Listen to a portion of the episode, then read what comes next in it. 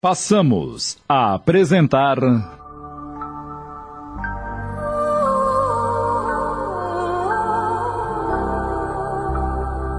Renúncia.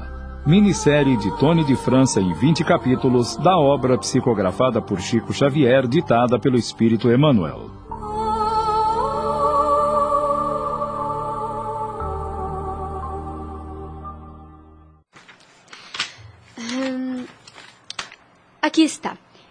Segunda Epístola, versículo 11 do segundo capítulo. Palavra fiel é esta: que se morrermos com ele, também com ele viveremos. E todos foram unânimes em opinar que os homens apegados a Jesus no fim da vida morriam em paz, certos que o Senhor lhes abriria, além túmulo, as portas gloriosas da redenção. Mas Alcione interveio e explanou. Não há dúvidas que a esperança em Cristo sempre será um refúgio na hora da partida, mesmo para aqueles perversos que aceitam Jesus na hora derradeira, que fazem atos de fé no leito de morte.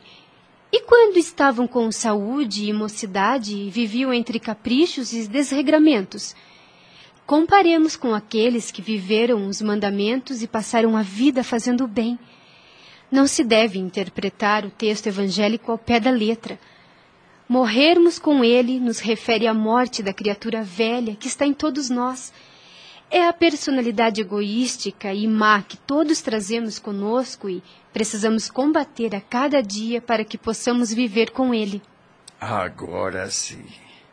Tenho um modo prático de compreender os valores espirituais, aprofundando-me cada vez mais em meditação, esforço e boa vontade. Estou feliz por ouvir isso, Senhor.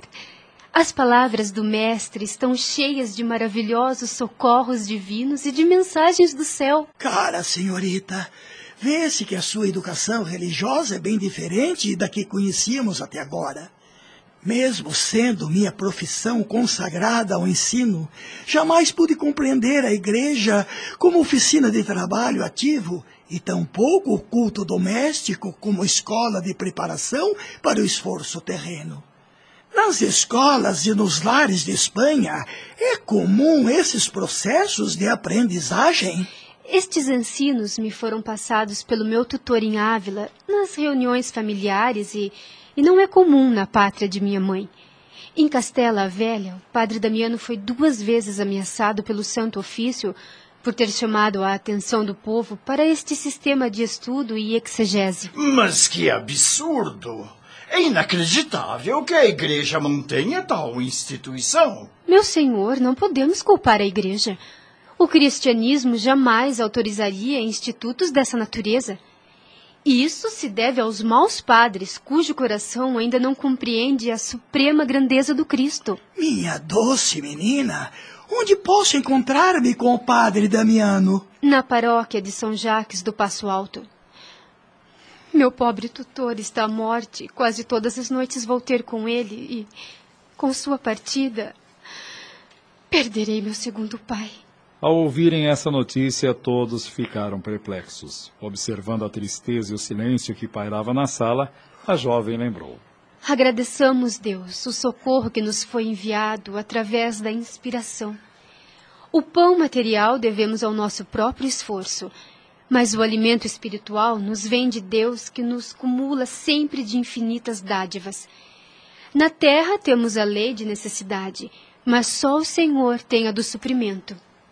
Encerrada a reunião familiar com uma prece de gratidão, Alcione despediu-se de todos e regressou ao lar em São Marcelo. Surpresa foi ao saber que ali estivera um portador anunciando que o velho sacerdote agonizava. Madalena, a filha e Rob tomaram um carro e às pressas se dirigiram para a residência do padre Amâncio, onde se hospedava o moribundo. Lá chegando, o agonizante pareceu reanimar-se. Rob e Alcione pediram-lhe a bênção enquanto Madalena, numa poltrona junto à cabeceira do leito, tomou-lhe a mão e, comovida, disse: Que é isso, padre?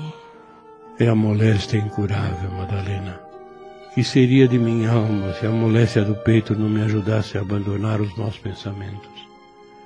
Eu que não chorava há anos, agora tenho o benefício das lágrimas. Ensinei muito no púlpito, mas o leito me reserva lições maiores que as dos livros.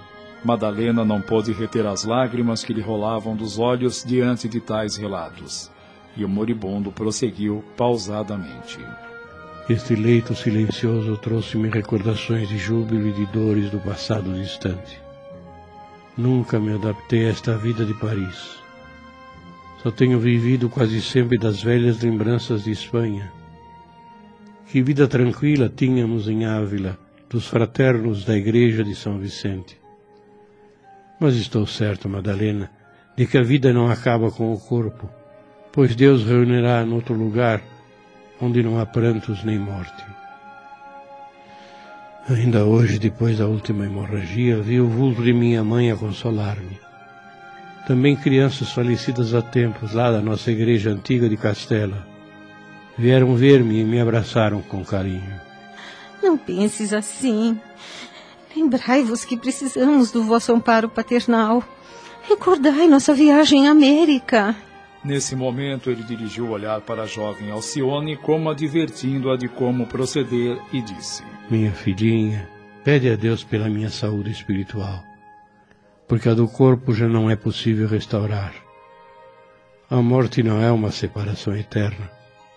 Quanto à viagem ao novo continente, não te preocupes, pois Alcione e Robbie são ainda jovens e poderá ser muito feliz aqui mesmo junto deles. Tens razão, padre. Também estou atrelada ao leito e minhas pernas paralíticas nunca me permitirão tão longa viagem.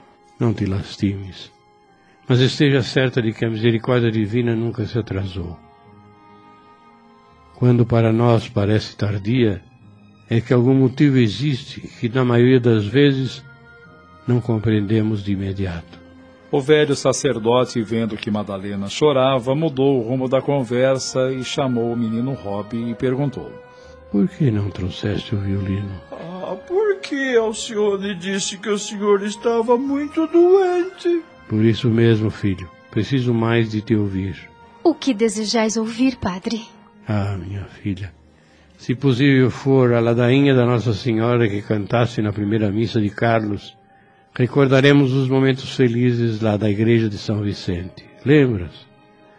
Como dos momentos no recanto da Castela. Vou pedir ao padre Amâncio agora mesmo que nos empreste o violino do coro daqui de São Jacques. Será um consolo imenso. E a voz cristalina de Alcione, tal qual a cotovia, enchia o ambiente com uma luz espiritual. Rob, ao violino, exultava de felicidade. O moribundo estava estático Madalena tinha um lenço colado aos olhos e os padres ali presentes choravam comovidos. Ao fim da melodiosa ladainha, o agonizante balbuciou a Alcione. Deus te abençoe por esta alegria, filha. Te peço por tua mãe. Faze a ela tudo o que possas pela sua paz espiritual. E se algum dia qualquer necessidade mais forte, uma dificuldade mais premente, Lembra-te de Carlos, minha filha. Não estás sozinha no mundo. Deves considerá-lo como teu irmão. Padre, eu sempre me lembrarei de Carlos. Agora descanse um pouco, que rapidamente vou levar minha mãe e Rob de volta a casa. Mas em pouco tempo volto para ficar convosco.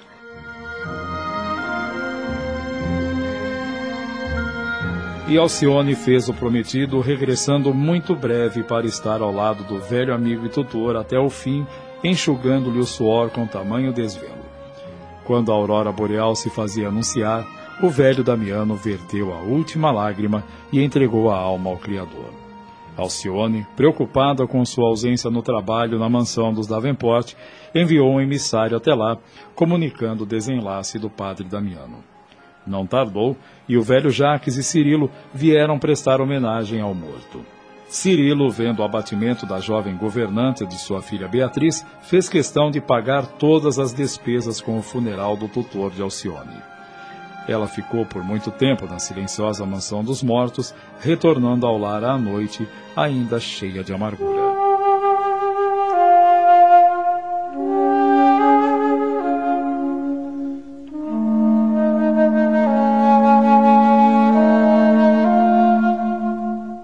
Estamos apresentando. Renúncia. Voltamos a apresentar. Renúncia. Após um ano da morte do padre Damiano, uma desconcertante surpresa ocorreu na casa humilde de Madalena, no bairro São Marcelo, em Paris. Carlos Clenaghan, tendo definitivamente abandonado a batina e sem nunca ter esquecido a amada Alcione, procurou-a para desposar aquela que lhe faria feliz construindo um lar e filhos. Cheio de esperanças, o ex-padre agora erguia castelos maravilhosos em sua mente exaltada. Cuidaria de Madalena como sua segunda mãe, educaria Rob nas melhores instituições e, se fosse do agrado da noiva, voltariam para Castela Velha, na Espanha, onde Madalena fora tão feliz. Com o coração palpitando descompassado, bateu à porta.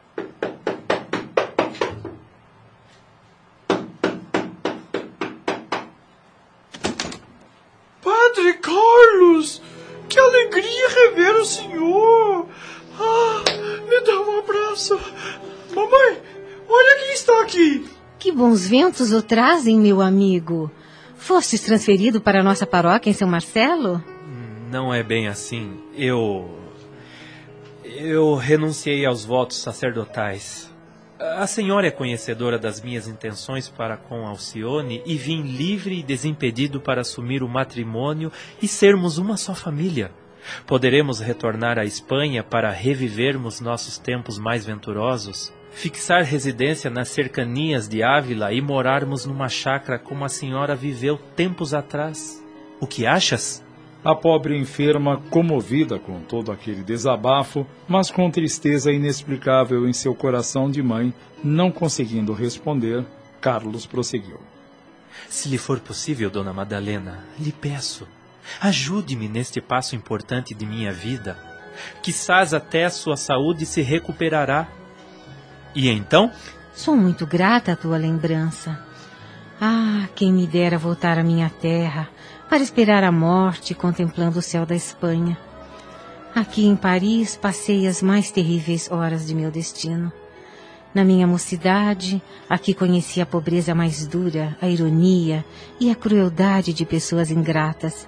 Perdi meus pais e abracei pela última vez o meu esposo. E hoje, vítima da peste, encontro-me paralítica. E mais, vi morrer o vosso saudoso tio, meu querido amigo e confessor, Padre Damiano.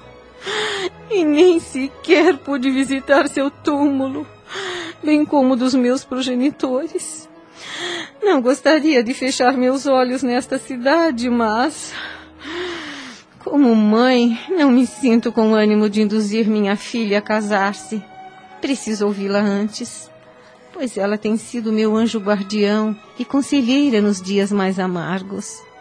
Não seria justo obrigá-la a aceitar minhas ideias.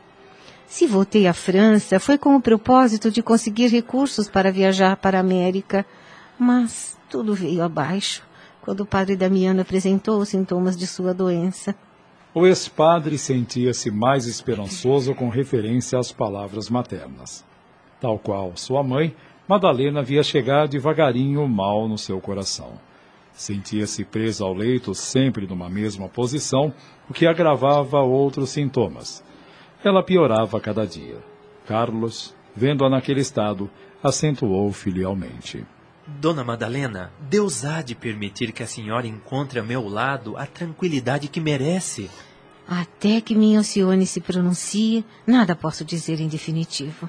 Clenaghan e Madalena conversaram afetuosamente até que Alcione regressou ao lar. Carlos, que fazes aqui? Vieste visitar o sepulcro do padre Damiano? E Carlos lhe notificava toda a verdade. Depois de ouvir seus argumentos, Alcione arguiu. Carlos, como pudeste cometer tal desvadio? Estou comovida com essa confissão de fraqueza. Todo dever espiritual deve ser cumprido até o fim, e, no entanto, vejo que tua decisão foi em proveito próprio.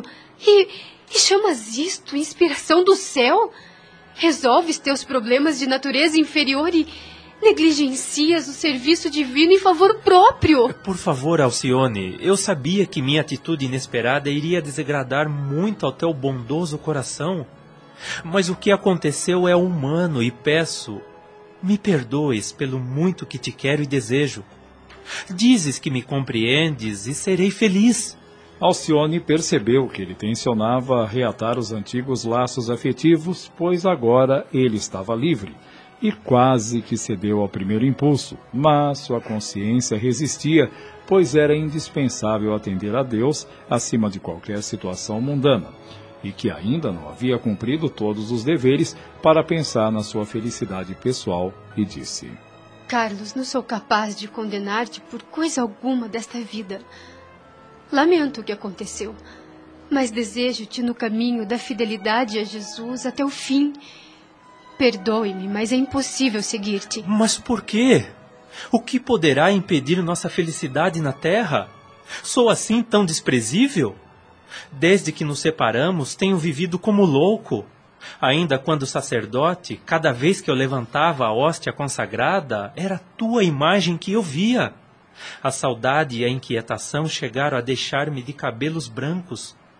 Voltemos a Castela, Alcione. Lá daremos à tua mãezinha uma vida tranquila e feliz. Tudo o que ouvia ecoava em seus ouvidos como a doce harmonia de uma felicidade inatingível.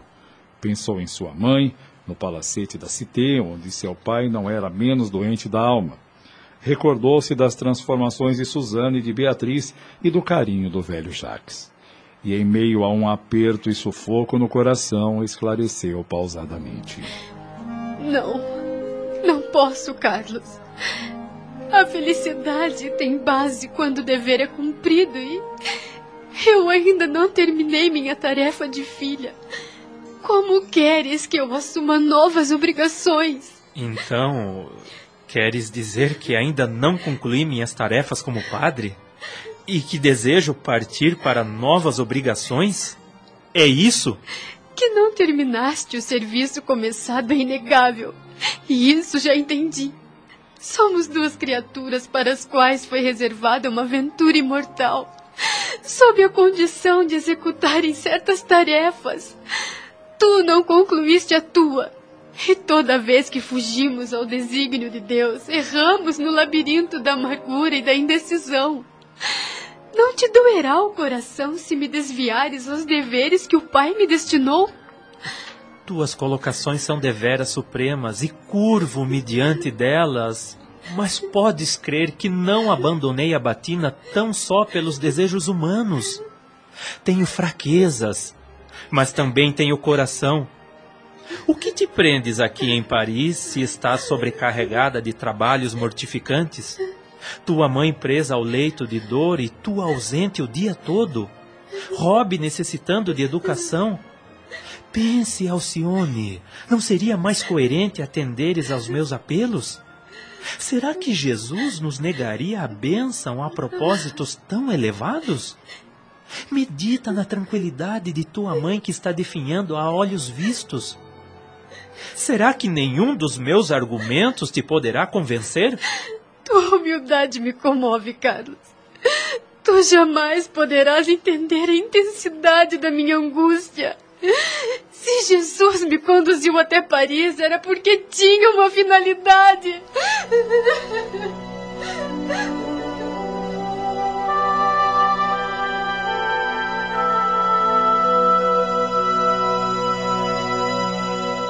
Ela não podia ainda revelar seu segredo. Agora que ela foi conduzida à casa do seu pai, mesmo sendo sua serva, foi por obra divina. Lembrou-se das últimas palavras do querido padre Damiano, que lhe recomendara procurar o auxílio de Clenaghan nas horas mais difíceis. Mas, enxugando as lágrimas e resoluta, reafirmou: Não, Carlos, não posso. Agora não me é possível deixar Paris. Ah, compreendo agora. Não podes deixar Paris. É claro. As atrações parisienses modificam as pessoas. E em Ávila não seria a mesma coisa, não é mesmo? Carlos, tuas colocações me entristecem profundamente. Mas a verdade nua e crua morre no meu coração. Lamento que fazes tal juízo a meu respeito. Mas ouça, Carlos. Quando eu houver cumprido meus deveres, quando minha consciência permitir que eu pense em mim, quando me sentir livre, podes crer que irei procurar-te onde estiveres. Mamãe e eu somos eternamente gratas a ti. Tenho a impressão que ela está atada às promessas de alguém. Suas palavras quando me sentir livre, soaram como punhaladas na minha alma. Ah, mas eu vou descobrir.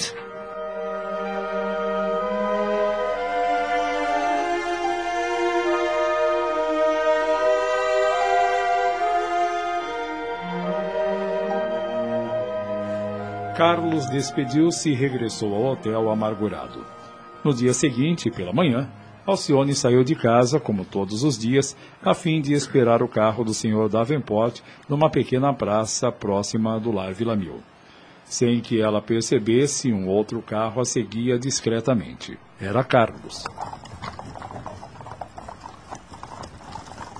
Por que motivo o carro não a esperava em frente à sua casa? A carruagem é garbosa para conduzir uma humilde jovem. Vou continuar seguindo até que chegue ao seu destino.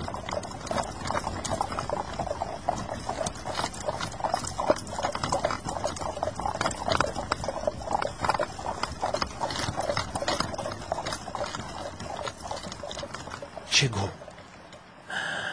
Mas que linda mansão! E quem será aquele homem que a conduz pelo braço, pelo jardim? Ah, bem que eu desconfiava. Agora está claro que Alcione já não é mais aquela meiga criança que conheci em Ávila, por quem senti tamanha afeição. Cocheiro, leve-me de volta ao burgo de São Marcelo. Preciso despedir-me de Madalena.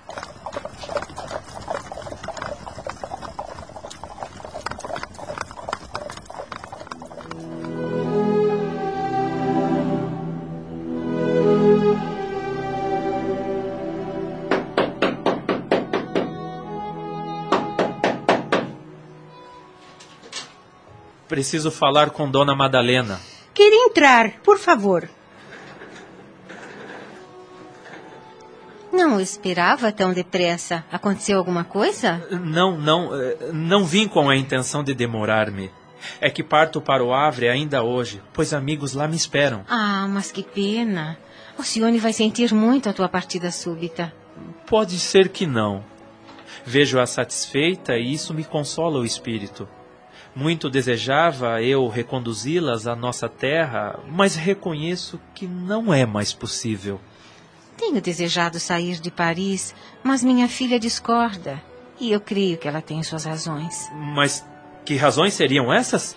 Acredito que o médico não aconselha tomar essa medida, pois tenho apresentado graves sintomas cardíacos. Talvez a Cione queira me poupar. É, pode ser, mas. Eh, Dona Madalena, me diga. Alcione é bem tratada na casa onde trabalha? Com certeza. Desde o dia em que ela se empregou, nunca mais sofremos necessidades em casa. Bem como tivemos a alegria de saber que nada faltou ao nosso velho amigo Damiano. A senhora está bem informada a respeito dessa família que a contratou? A senhora já os visitou? Acabamos de apresentar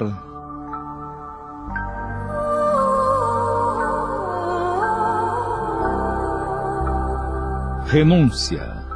Minissérie de Tony de França em 20 capítulos da obra psicografada por Chico Xavier, ditada pelo Espírito Emmanuel.